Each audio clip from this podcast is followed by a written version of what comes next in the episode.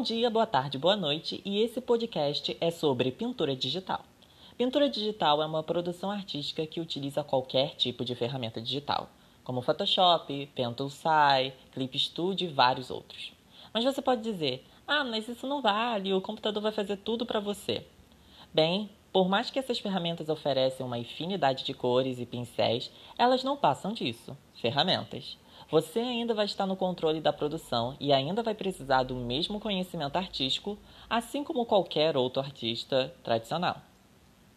Mas se tem tanta opção assim, por que a pintura digital não substituiu as outras formas de arte? Essa é uma boa questão. Por mais que esses softwares simulem diversas texturas, o efeito é bem diferente.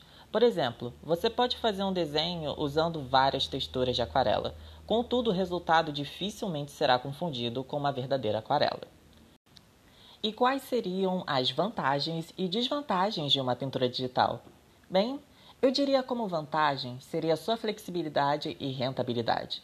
Esses programas oferecem uma variedade de ferramentas, permitindo um estudo de várias estéticas. Quanto à rentabilidade, claro, uma mesa digitalizadora não é barata, mas levando em conta a sua variedade e a existência de aplicativos gratuitos de qualidade, o negócio não é ruim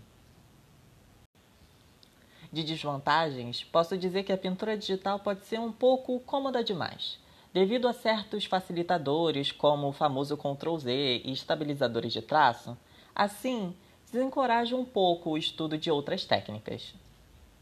Concluindo, a pintura digital é uma técnica fantástica e flexível, mas também pode ser acomodadora e subestimada.